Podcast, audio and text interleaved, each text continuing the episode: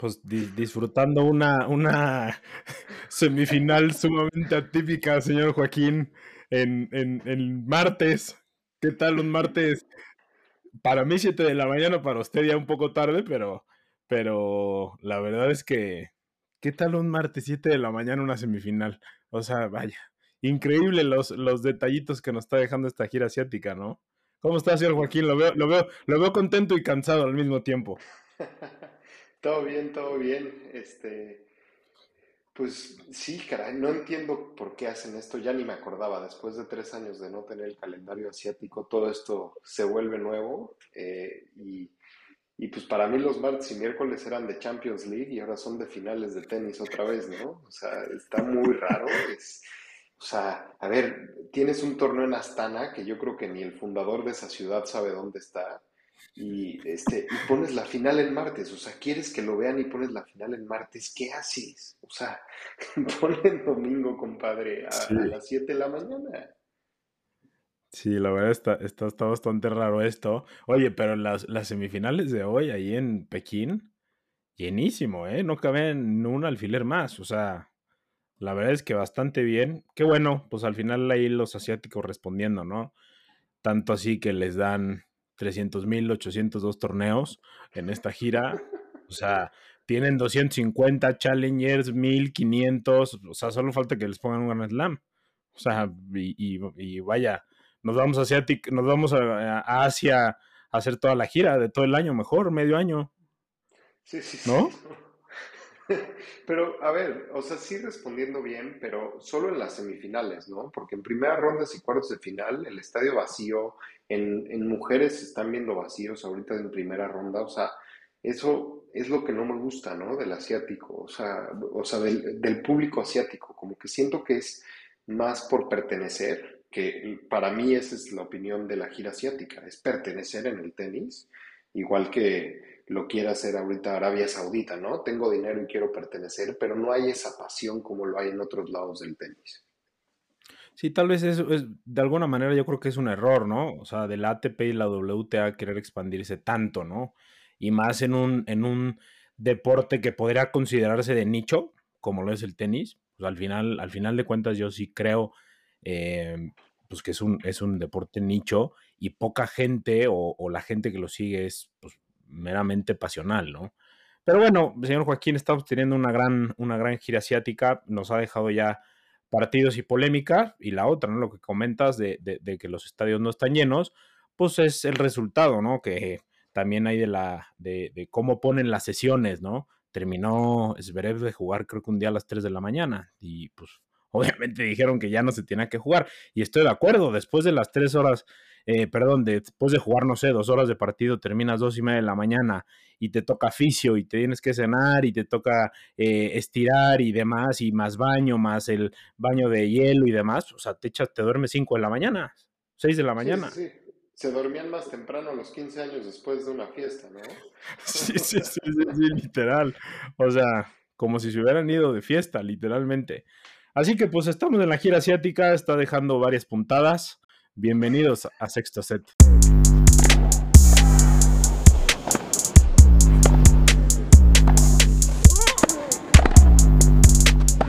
No hay nadie, pero nadie más grande. Pues bueno, señor Joaquín, lo que nos está dejando la gira asiática es ya un, un partido más del clásico ya sentado como lo es Alcaraz Sinner.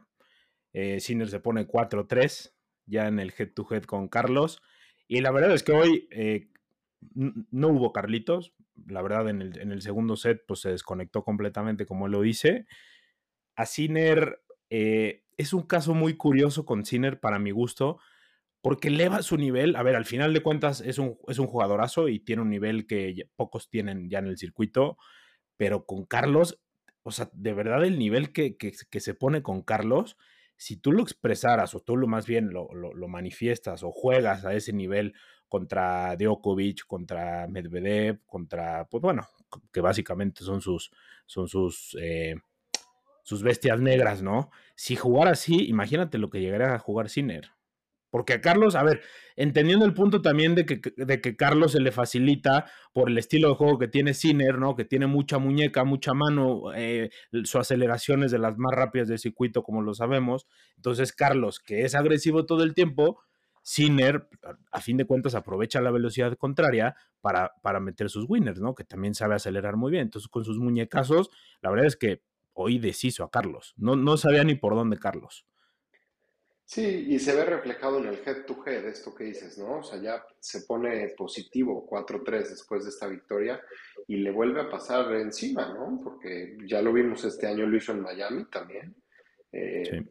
Y, pero sí, o sea, eso es, eso es lo que a mí no me termina de convencer de Sinner, que o sea, va a llegar mañana contra Medvedev y va a perder. O sea, sabemos que trae un head-to-head de 0-6 mm. contra, contra Medvedev, se va a poner 0-7. ¿Por qué? Porque Medvedev, como dices, Medvedev no le pega la bola.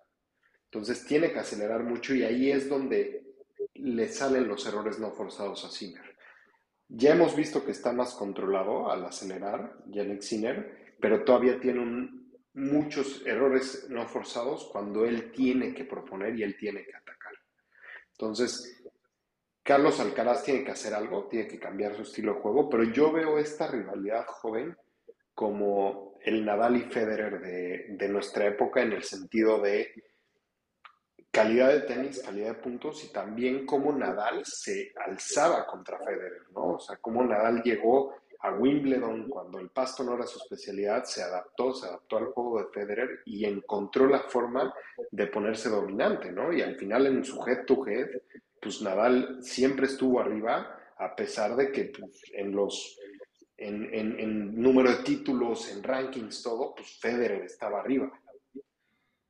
Este es otro gran ejemplo que, que bien lo saca, señor Joaquín, del, o sea, de, cómo un estilo de juego se te puede dar, ¿no? Y en, algún capítulo lo habíamos hablado, en algún episodio, de que hay jugadores que pues de alguna manera tienen una hegemonía sobre otros, ¿no? Simplemente por el estilo de juego, aún en, eh, que en títulos totales o en ranking no se vea reflejado, ¿sabes? Eh, desde luego con Nadal, con Roger, pues bueno, ya, ya conocemos la historia, podemos hablar poco de esto o contarles poco a nuestros seguidores, pero bueno, eh, creo que sí, este Ciner, la verdad a mí me parece espectacular. Qué poca fe le tiene a mi, a mi chavito, señor Joaquín. La verdad es que yo qué, qué, poca fe le tiene, ¿eh? O sea, yo no sé mañana qué puede ser, qué puede pasar, pero a ver, sí te voy a decir una cosa. Em, el Sinner de, que está jugando estos últimos, bueno, ayer ganó vomitando. O sea, entonces, Sinner ahorita lo que está jugando me parece una barbaridad. Sí, Carlos se le da mucho, eh, se acomodó mucho hoy al estilo. Carlos debe de hacer modificaciones para ganarle a Sinner. O sea, a Carlos se ve que le gusta.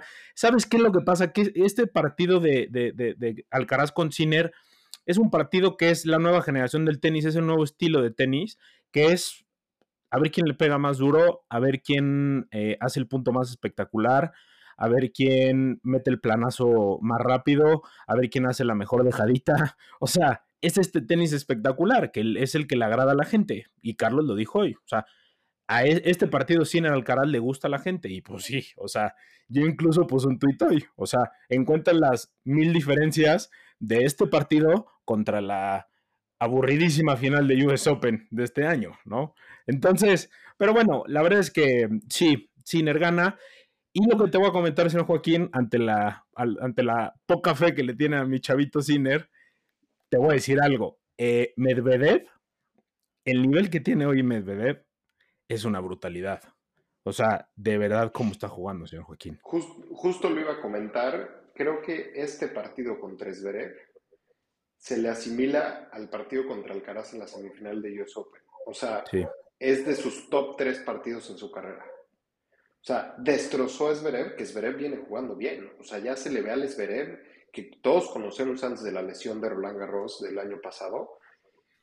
Y, y pues bueno, ya también ya este año ha sido su chavito, ¿no? O sea, ya, ya Esverev no sabe por dónde con Medvedev. O sea, yo creo que la próxima vez que se enfrenten, Esverev se retira eh, antes de, presentarse a la cancha porque no, no se ve forma. Y Medvedev lo que está jugando es una locura. Ojalá lo mantenga porque creo que este ha sido, a pesar de no ganar ningún Grand Slam, creo que ha sido su mejor año.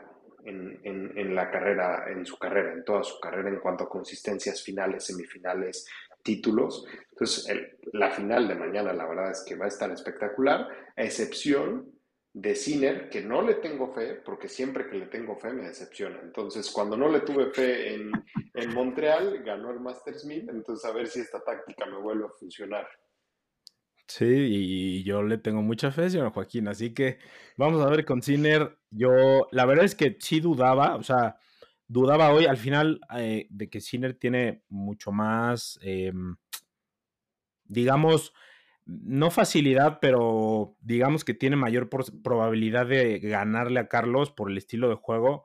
Creo que yo sí pensé por, por, la, por los vómitos y todo este tema que traía del estómago, sí pensé que iba a llegar un poquito más tocado, pero jugó pues bastante bien, la verdad. Y sí, como dices, Medvedev destrozó a Zverev. Medvedev lo que está jugando es una locura. Solamente cuando se le pone Papi Djokovic enfrente es cuando se aplatana, ¿no? Y dice, no, no, no te voy a ganar, papi.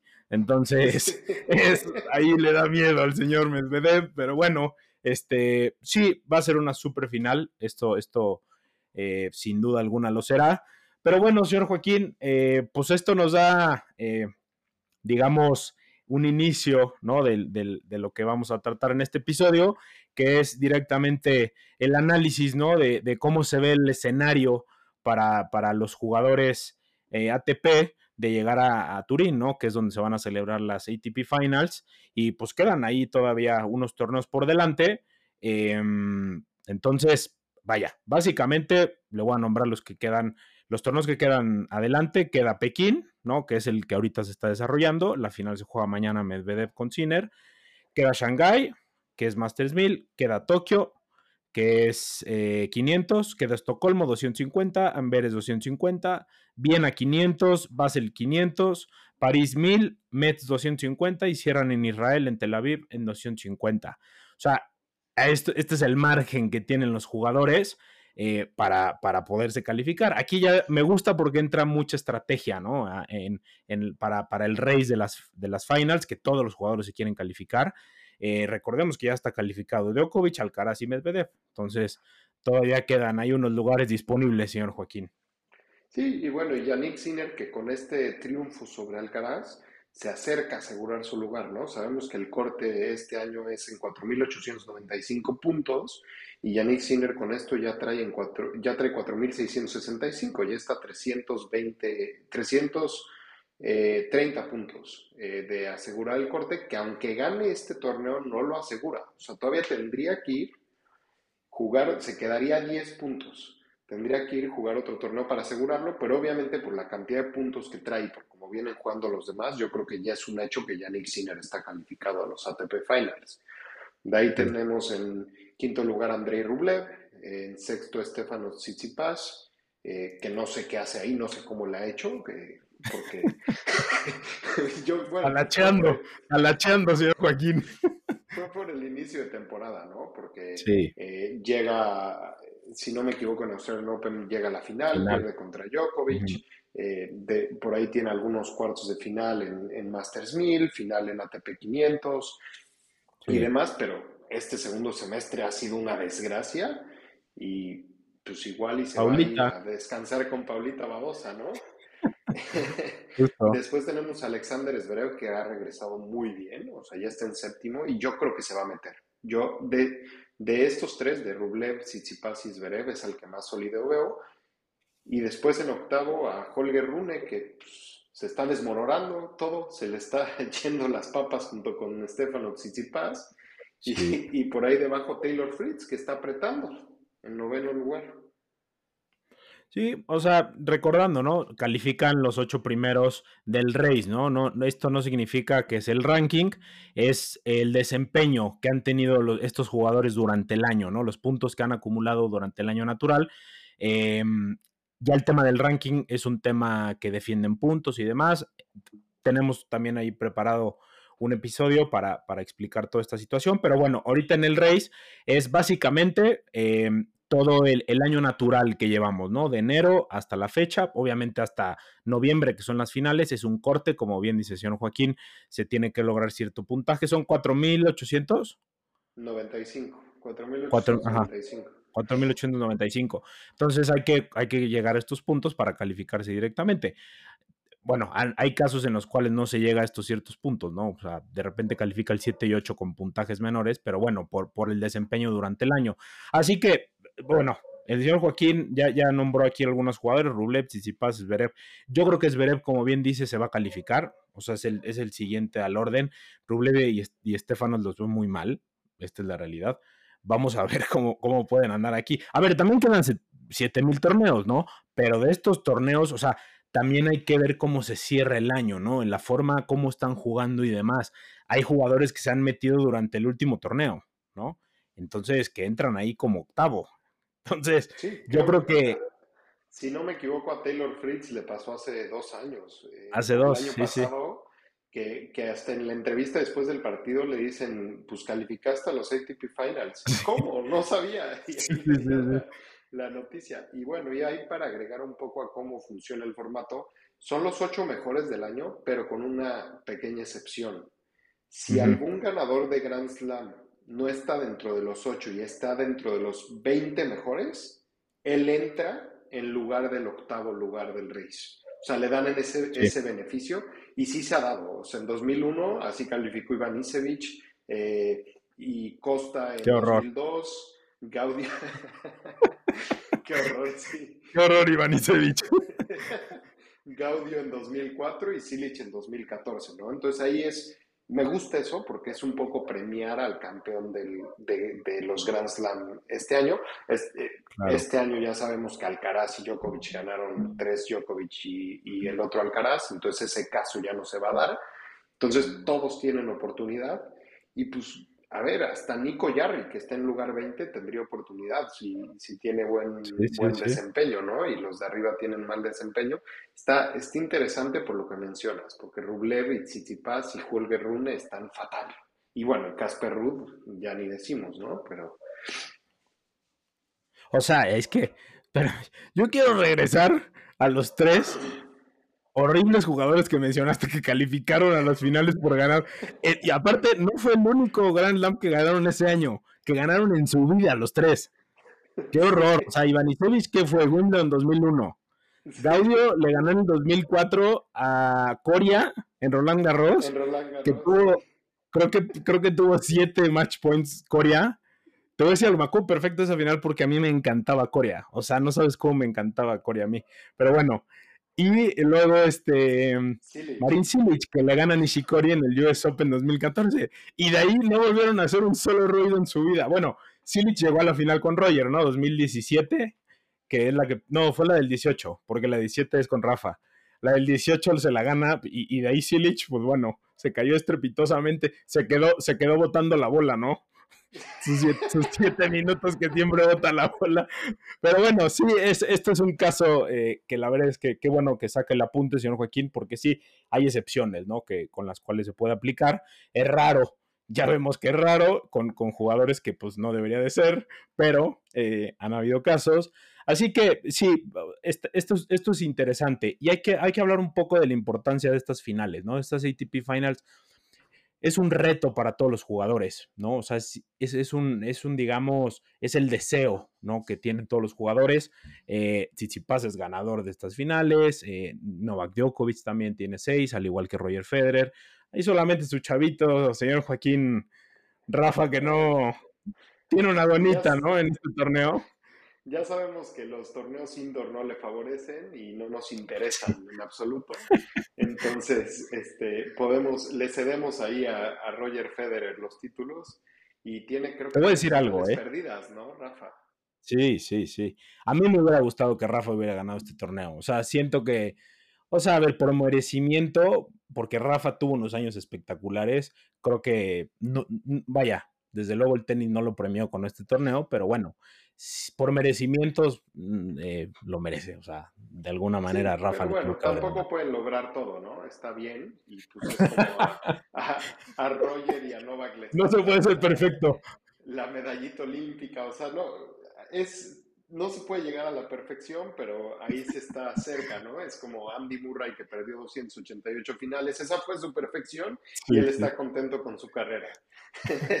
Entonces, pero bueno, también ahí para agregar por qué es tan importante este torneo, después de Grand Slam es el torneo que más puntos reparte en el ranking. y también es el torneo que más dinero reparte a los ganadores. Recordemos que Novak Djokovic el año pasado que no pierde ningún partido, se lleva 4.700.000 dólares en este, en este torneo. Y en Grand Slam, por ejemplo, ahorita en US Open, creo que se llevaron 3 millones de dólares eh, los, los campeones. Entonces, sí, hay una gran diferencia ahí. Entonces, poderte meter en este torneo, además que es, siento que es muy noble el formato del torneo, ya hablaremos de él cuando toque el análisis, para poder ganar puntos y ganar dinero por las oportunidades que tienes, ¿no? Por no ser de eliminación directa. A mí es un torneo que me gusta mucho y esto del Rey se me hace interesantísimo para premiar la temporada, ¿no? Porque no va ligado a los rankings. Sí, de acuerdo. O sea, e, eso es, eh, lo agradable de este torneo, ¿no? Que, que, te premia todo el año que tienes y la consistencia. Es un premio a la consistencia que tienes, ¿no? Básicamente durante el año. Eh, independientemente de los monstruos que siempre se califican, ¿no? Em, pero bueno, eh, Carlos se va a presentar por primera ocasión. Señor Joaquín el año pasado no lo pudo hacer por lesión em, y hace un par de años es cuando gana el, Next Gen. Así que, pues la verdad es que, que se va a poner bastante interesante, ¿no? Nova, Carlos y Medvedev y Sinner ya están dentro, que son los mejores jugadores de la temporada. A ver, yo le voy a hacer la pregunta. Ahora, lo interesante a quién ve adentro. O sea, ya tenemos cuatro calificados. Nos quedan cuatro y un suplente. ¿Quiénes ve usted, señor Joaquín? Con los torneos que nos quedan, sabiendo que nos queda pura cancha dura, ¿no? Y los torneos que, que es, bueno, ya Pekín no lo contamos, queda Shanghai, que es Masters 1000, ¿no? Tokio en, en, la gira asiática y en Europa, ¿no? Que si viene una gira también bastante interesante. Sí, eh, también eh, está el Masters 1000 de, de París, ¿no? Sí, sí, sí que todavía eh, pueden agarrar esos puntos. A ver, yo de los que quedan por meterse, Yannick Sinner ya es un hecho. Sí. Es, Esberev es un hecho. Ahí van los primeros cinco. Holger Rune yo lo voy a meter.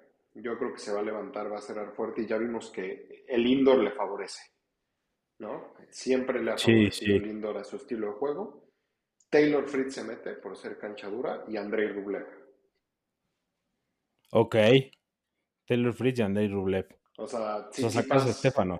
Adiós, lo sacas. chao. Vete a disfrutar, ¿no? A Paula. Hasta luego. o sea, híjole, es que Rublev, yo me pensaría Rublev, ¿eh? También. No está. El, el, el don cuartos de final, don cuartos de final, a ver. mil puntos. O sea, sí, 3.640 ahorita. No necesita tanto punto para mantenerse ahí y los de abajo necesitan mucho. O sea, necesitarías que un Casper Ruud, un Tommy Paul, eh, un Karen Kachanov. Y tengan buen, tengan buen desempeño. Ganen un Masters 1000, ganen un. O sea, tengan buen desempeño en cuatro torneos seguidos, cosa que sería muy rara. O sea, a ver, pensando en lo que tú dices que todavía se puede calificar hasta el 20, que es Nico Yarri, ¿no? El 21 está Musetti, 22 está Davidovich Fokina. Pero bueno, creo que de los que quedan. Ay, es que. Es que Estefano, yo siento que le va a echar ganas para calificarse este torneo. Te lo juro. A ver, es un jugador que al, a fin de cuentas, si es, si es, hay más nivel, tiene con qué. O sea, si aprieta poquito el acelerador, puede calificarse tranqui, ¿sabes? O sea, ahorita en el cierre de temporada, aparte que siempre juega el, el bueno, además de París, que es Masters 1000, siempre se reparten bien y Basel. Que es ATP 500, de ahí pues muchos logran, logran sumar puntos, ¿no? Em, entonces, yo me voy a ir, eh, yo voy a sacar a Rublev, yo creo que Rublev el tema mental no lo va a dejar, yo sí meto a, a, como, como número 5, como número 6 meto a Zverev, también viene como un, o sea, viene como un tren Zverev, como bien, como bien lo dijiste, señor Joaquín, estamos encontrando el Zverev de hace, de hace dos años, ¿no? No, más del año pasado, de Roland Garros del año pasado, que, se candidateó ya para ganar Roland Garros ese año, pero sí, estamos encontrando otra vez ese Zverev y qué bien las al tenis, ¿no? Pero bueno, creo que a Rune, híjole, no sé si le va a alcanzar a Rune, ¿eh? Veo más a Fritz dentro, por la consistencia de canchas duras que tiene Fritz. ¿Sabes? El juego, este juego rocoso que tiene Fritz, creo que le ayuda mucho con las canchas indoor. Entonces, eh, le ayuda también a Taylor Fritz la pelota que ha sido tan criticada este año, em, que son, pues vaya, digamos que premia a los jugadores eh, defensivos y que son, pues, pasan bolas, ¿no? Todo el tiempo. Entonces, bueno, ya, ya me perdí, señor Joaquín. Voy con Tsitsipas. Voy con Esberev. Dije Fritz, ajá, dije Fritz. ¿Y sabes quién me gusta mucho para que se califique? Tommy Paul.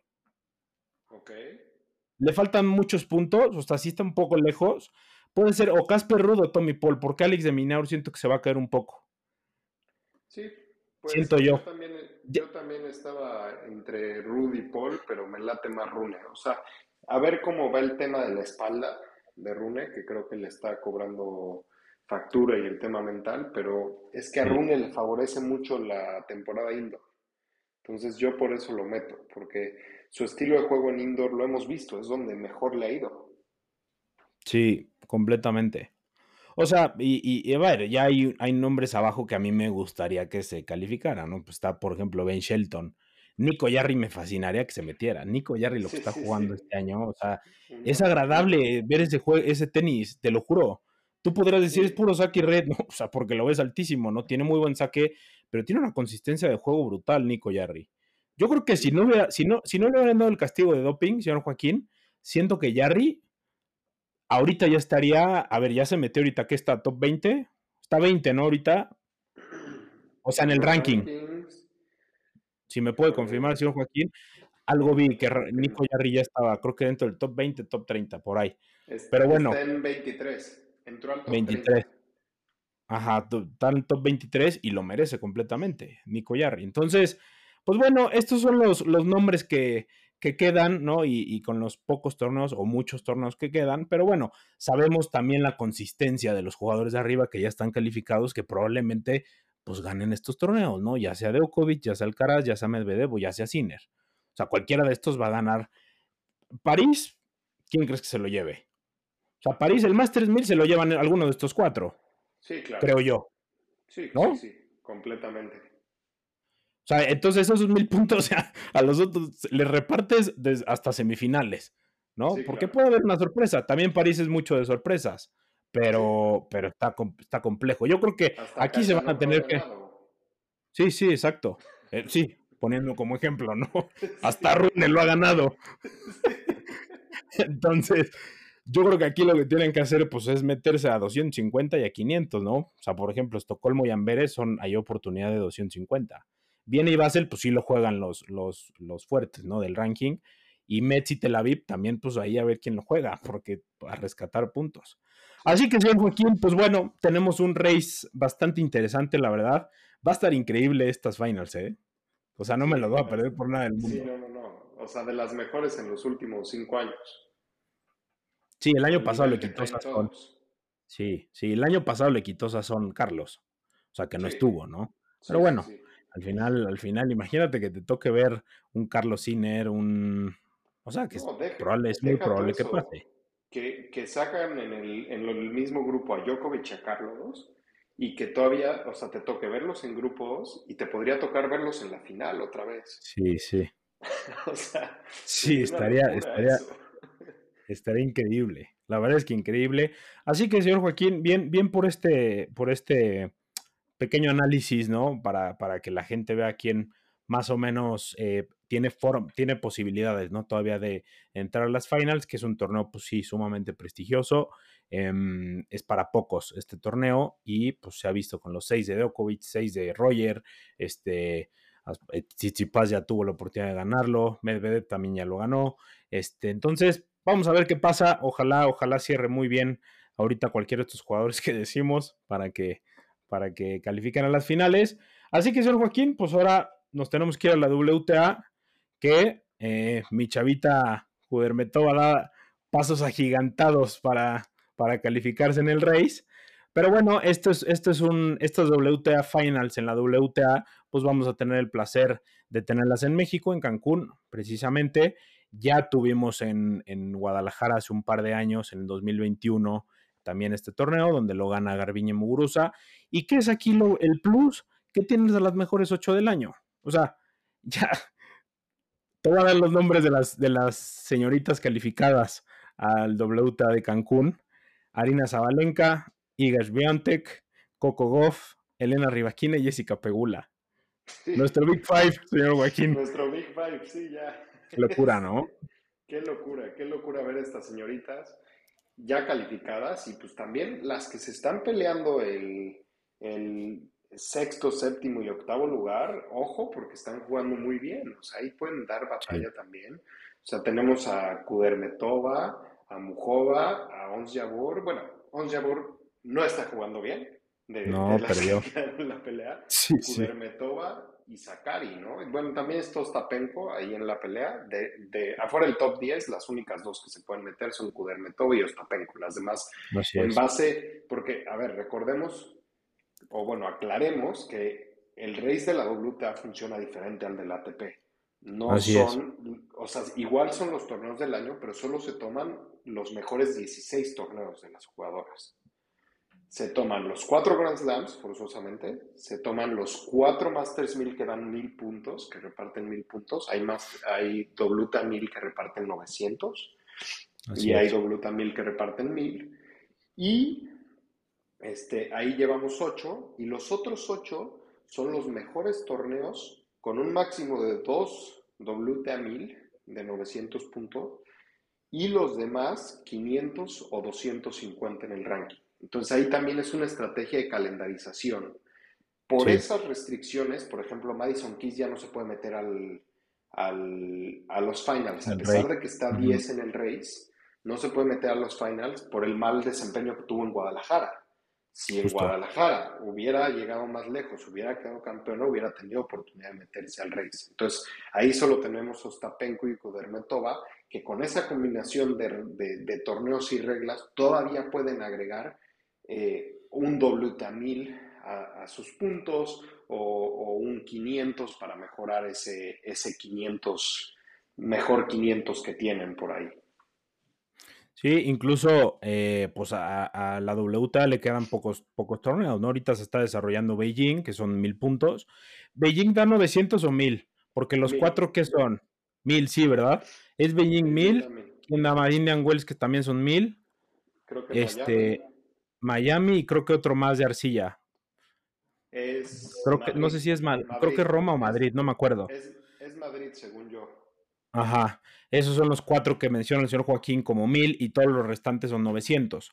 Entonces, em, bueno, queda Beijing, que son eh, mil puntos, queda Shenzhou, que son 500 puntos, queda Seúl, que son 250, queda Hong Kong 250, Nanchang 250, luego se van a Napoca en Rumania, que son 250, y Monastir 250. O sea, realmente el margen ya de maniobra es muy bajo, o sea, muy poco, ¿no? El que tienen las, estas jugadoras.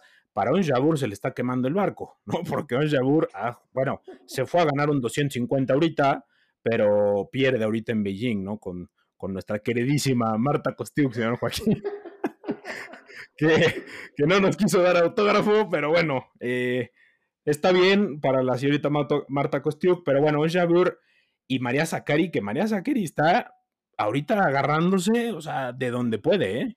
Desde Guadalajara no pierde un set. O sea, vuelve a Sí. ganar sets corridos y está con todo. Y a ver, ahí agrego un poco por qué tú decías que Roma da mil. Roma también da mil. Son cinco que dan mil, Sí, pero eran cuatro porque Beijing no estaba.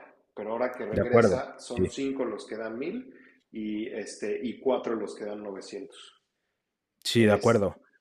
Eh, pero sí, Sakari recuperando ese tenis, yo creo que Guadalajara lo tomó como una oportunidad para cambiar su, su mood, su carrera, eh, su año. Eh, yo creo que lo agarró como un retiro espiritual o no sé qué hizo. Eh, se Comiendo tortas ahogadas. comiendo tortitas ahogadas, por ahí agarró fuerza y, y se ve con mucha confianza. Y qué bueno, porque la verdad es que es una jugadora que tenis tiene. Solo siempre ha sido el tema mental el que la ha apagado, ¿no? Y creo que desde que pierde esa final en Indian Wells el año pasado, no se había recuperado en el tema mental y ahora ya la vemos otra vez, que ya logra superar ese tema. Y ahora la que vemos es a un Jabur sufriendo sus tres finales perdidas, su oportunidad eh, de Wimbledon contra Bondrusova, y pues ahora se van a pelear los ATP Finals. Y ojo con Ons si, si no se mete a los ATP Finals, porque los WTA Finals, señor Joaquín. Perdón, a los WTA Finals, porque a los ATP ya no se metió, a esos no puede. a esos no entra tampoco. ya no entra tampoco, ni aunque quiera, ni de suplente. Este, no, pero los WTA Finals, porque hace dos meses estaba quinta en el Reyes. Sí, sí, sí. O cuarta. Eso te iba a decir. No, ha caído estrepitosamente 11, ¿eh? O sea, híjole, y, te voy a decir, con el tenis que está jugando ahorita, a ver, vamos a ver, el 250 que acaba de ganar, perdón, pero no tuvo a nadie fuerte. O sea, le gana la final a Diana Schneider, ¿no? Que al final es una jugadora que hasta el año pasado seguía jugando tenis universitario. Entonces, creo que eh, esa Onjabur está pues un poquito desconocida, ¿no? Esta confianza mental y de perder. Yo, yo te lo dije en su momento, perder tantas finales de Grand Slam al final creo que te quita un poco de confianza. Entonces, vamos a ver, María Zakari por el contrario viene con una confianza de verdad brutal y, la verdad es que tiene, tiene galones, ¿no? Para, para ver qué puede que puede pasar. Su, su marquetoneta, yo no sé qué va a pasar, pero este no la veo, no la veo con tanto. No, la verdad es que ya también está. Están muy pegaditas, ¿no? Yo creo que ya para abajo está un poquito complicado. Vitova no estaba jugando bien. Bencic trae regularidad, pero no termina de dar ese saltito para ganar títulos. Este, Krejcikova también se cayó estrepitosamente en esta eh, segunda, a, pesar de que gana San Diego, ¿no? Sí. A pesar de que gana San Diego. Ya no le dan las combinaciones para Es que sí, no, no, ya está difícil. Sí, solamente queda Stapenko y Kudermetova, ¿no? Por, por los. Sí, afuera del top 10, sí. Ajá.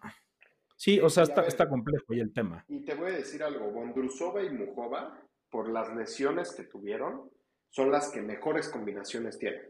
Porque todavía tienen mucha oportunidad para llenar ese huequito, para mejorar sus sus torneos comodín, los 500 y los 250, si ganan uno o dos títulos, todavía entrarían dentro de sus, dentro de sus eh, puntos en el Reyes. Entonces, eh, ellas todavía tienen posibilidad de pelear arriba de 3.000 puntos en el Reyes en estas cuatro semanas. Entonces, eso les da muchísima ventaja sobre las demás. Creo que Jabur solo puede sumar mil y pico sí, ya le queda muy poquito. Porque ya perdió el. sí, perdió ahorita. El, el sí, Ons, Ons, Ons, híjole, se le puso ya bien complicado a Ons. Yo creo que ahí se va a meter. A ver, Bundrosova y Mujova, pues. a ver, Mujova yo la veo muy, muy bien para, calificarse tranqui, ¿no? O sea, tiene que hacer buen torneo nada más.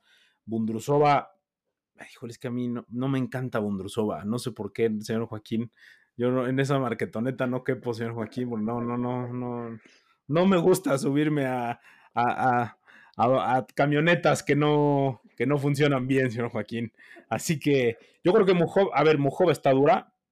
Aquí, aquí, a ver, ¿quién más, a quién puedes meter como la octava ahí calificada? Porque Bundrusova, ¿crees, o sea, ¿crees que Bundrusova y Mujova salgan? No, a ver, yo a Bondrusova y a Mujova las meto por lo que ya expliqué, por las combinaciones. Están dentro. Aunque no nos guste, aunque no te guste la marquetoneta, la marquetoneta va a jugar las finals sí o sí. Y sí, sí. la octava va a ser Sakari. On Jabor, para como está jugando, todavía le va a tocar el karma de tener que ir a las WT Finals como suplente. suplente. sí, sí, sí, le va a tocar ese karma, ¿no? Sí, o sea, a ver, e-, ese espacio vacío, la verdad es que le queda a Sakari, porque Madison Keys no puede calificarse ya y está muy lejos, ¿no? Stapenko y Kudermetova. Kudermetova tendrá que, viene jugando bastante bien. Yo desde Guadalajara la vi muy, muy bien, por eso yo la hacía campeona en Guadalajara, pero no, no, la verdad es que no, no sé, o sea, ahorita Tokio lo gana pero híjole, no es lo mismo enfrentarte con todas las jugadoras eh, que al final le saca Iga en, en, Tokio. O sea, le jugó un partido perfecto. Pero para meterse tendría que ganar un mil. Sí, es lo que, te digo. y, un 250, un 500.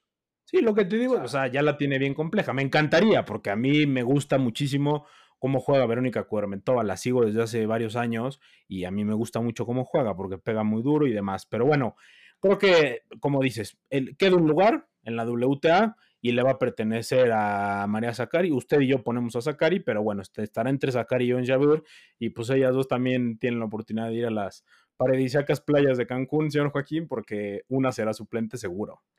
Igual es lo que quiero en Yabor, irse a solear, ¿no? ya, Más bien, sí. para perder finales ya mejor me voy a agarrar un buen tan. Sí, completamente. ¿Y sabes quién se me hace a mí una decepción? Este, Caroline García, que el año pasado ganó estas finals en Fort Worth, ahí en Dallas, ¿no? O sea, muy, es, muy mal año. Pésimo, o sea, y Caroline que ya estaba o sea, renaciendo, ¿no? De ese tenis, de esa promesa francesa que todos la veían. El año pasado dio un salto totote y otra vez este año cae estrepitosamente. Entonces, mal por Caroline García, yo la quería ver ahí también. Pero bueno, la verdad es que, pues bueno, qué torneazo vamos a tener aquí también, señor Joaquín. No, una locura, una locura de torneo por es, o sea, ver al Big Five que llevamos mencionando, que ha ido creciendo, ¿no? Le hemos ido agregando integrantes poco a poco. Este, ver la consistencia, porque a ver, Mujova también ha sido súper consistente este año, ¿no? O sea, ha llegado a semifinales, a finales de Grand Slam, eh, todo. Entonces, tener estas jugadoras con el nivel que traen este año, yo creo que ahí la más tambaleante siga, ¿no? Ya la vimos con Kudermetova, mucho no forzado, todo, pero a pesar de eso, le ha alcanzado el tenis para ganar un Grand Slam, para llegar a semifinales. Yo creo que va a ser un torneo disputadísimo y a ver qué pasa, porque ya vemos que luego en los WTA Finals pasan cosas extrañas, como que Caroline García lo gane el, el año pasado y, y, le, gane, le ganó a Arina Zabalenka, ¿no? Si no me equivoco, ahí en, Dallas Forward. Eh, y pues sí, a ver qué nos, qué nos trae y pues si quieres hablamos un poquito de, de las noticias y los torneos que hubo y los torneos que hay, porque es martes y todavía hay torneos eh, jugando en finales. de finales. Sí, yo nada más para cerrar, este, creo que, y te iba a hacer nada más un comentario extra, creo que en la WTA se ve, ¿no? Más la consistencia de este año. Tanto que, eh, bueno, a pesar de que quedan pocos torneos, ciertamente, em, pero ya tenemos calificadas a las consistencias, ¿no? A las ganadoras de Grand Slam, pues de cajón, ¿no? Zabalenka con Australia, eh, Iga en Roland Garros, bueno, Bundrusova que prácticamente ya está calificada, que gana Wimbledon, y Coco que gana US Open. Entonces, em, la verdad es que esto, esto, esto nos brinda la WTA. Tú y yo lo hemos destacado todo este año, o sea, llevámoslo diciendo todo este año. La WTA ya no es la misma de hace dos años, ya no es la misma donde solo Serena Williams reinaba, ¿no? Eh, o, en la época de Justin Nanardén, o en la época de, em, no sé, de Venus Williams también, obviamente, que estuvo por ahí, Navratilova, sí, o sea, que había una hegemonía, ¿no? Que siempre ganaban las mismas. Eh, Ashley Barty, la última reina, ¿no? Que, que tuvo la WTA. Entonces, qué maravilla. A mí la WTA, de verdad es que a usted y a mí nos fascina, lo hemos, lo hemos dicho durante toda la temporada, deberían de seguir la WTA porque los partidos son una belleza, son una delicia, eh, el tenis que despliegan todas estas eh, jugadoras. Así que bien, vamos a, vamos a ver un tenis espectacular en Cancún también, señor Joaquín, vamos a ver si tenemos la oportunidad de ir. Y eh, pues vamos a las noticias, señor Joaquín, tuvimos actividad, bueno, seguimos teniendo actividad en, en, Asia, ¿no? Que vamos a seguir hablando dos meses más en Asia, pero eh, tuvimos actividad con el WTA 500 de Tokio, que ese sí terminó en tiempo y forma el domingo, señor Joaquín, con, con Kudermetova, ¿no? Que, que gana. Sí, Kudermetova le gana a Pegula, ¿no? 7-6, un primer set disputadísimo y luego le pasó por encima, 6-1 eh, como bien dices, jugando impresionante. También saca a Iga Esviante que, eh, en tres sets en el camino, que ahí creo que es un poco más los errores de Sviantec que sabe aprovechar Kudermetova a que el nivel de Kudermetova. Yo creo que a partir de ese partido se crece Kudermetova. Ya venía con el buen tenis, pero es como ese eh, cambiante para, para seguir agarrando ese nivel. Eh, usted siempre, usted siempre hace menos a mis chavitos. usted siempre hace de menos a mis chavitos.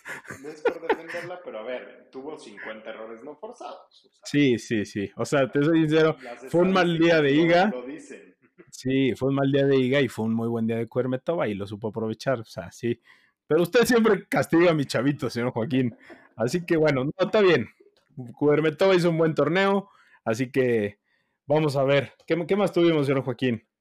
En Nimbo o Nimbo, ¿qué fue? ya Nimbo. Nombre Nimbo. pero Nimbo 250 me recuerda a la escoba Nimbus de Harry 2000. sí, sí, sí. Ons Jabor le gana a Diane Snyder, como ya lo habías comentado, 6-2-6-1.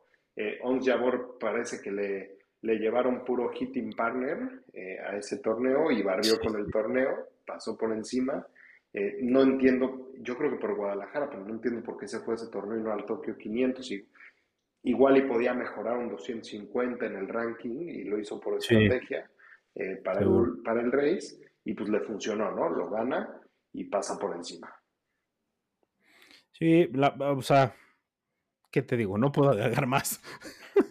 o sea, está peligrando su espacio en el race. O sea, no tuvo por qué haber jugado 250, sinceramente. Puede ser como dices, o sea, para agregar puntos en el race. Guadalajara fue a ganar los 900 puntos. A eso fue a Guadalajara. completamente. O sea, porque hubiera cancelado también ir a Guadalajara. Sí, sí, sí. Entonces, se quedó la verdad es que las dos tortas. Fue a ganar 900 puntos y ganó 200. Se llevó 250, sí, sí. Entonces, sí, también tuvimos actividad, ¿no? Ahí en Kazajstán, señor Joaquín, y en, y en, bueno, todavía no tenemos actividad en Pekín.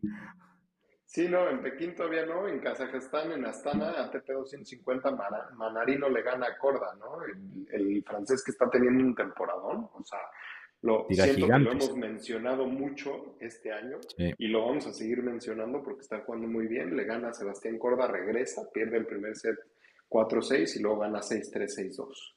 Eh, Corda que regresa ya a una final eh, después de la lesión, pero sigue dejando, dando muchas dudas. Dudas.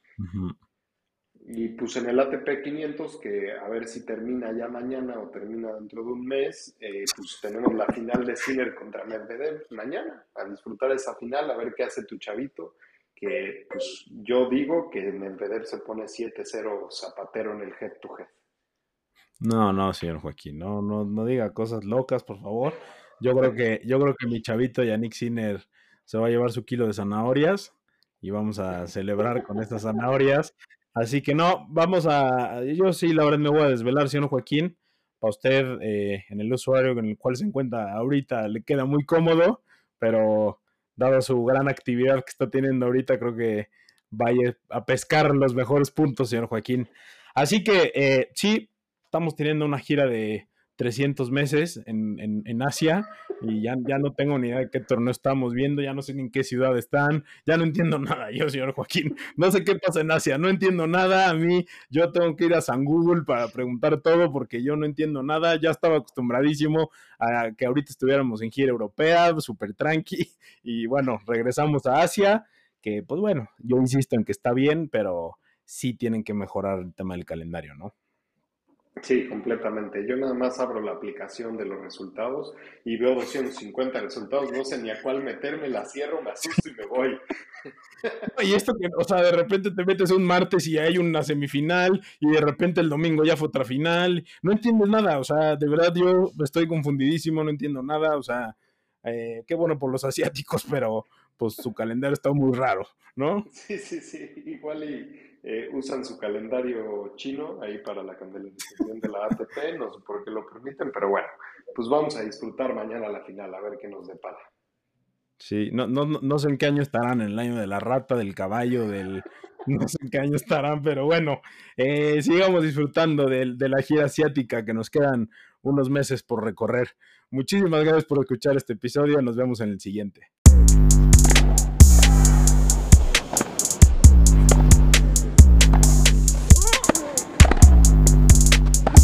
No hay nadie, pero nadie más grande.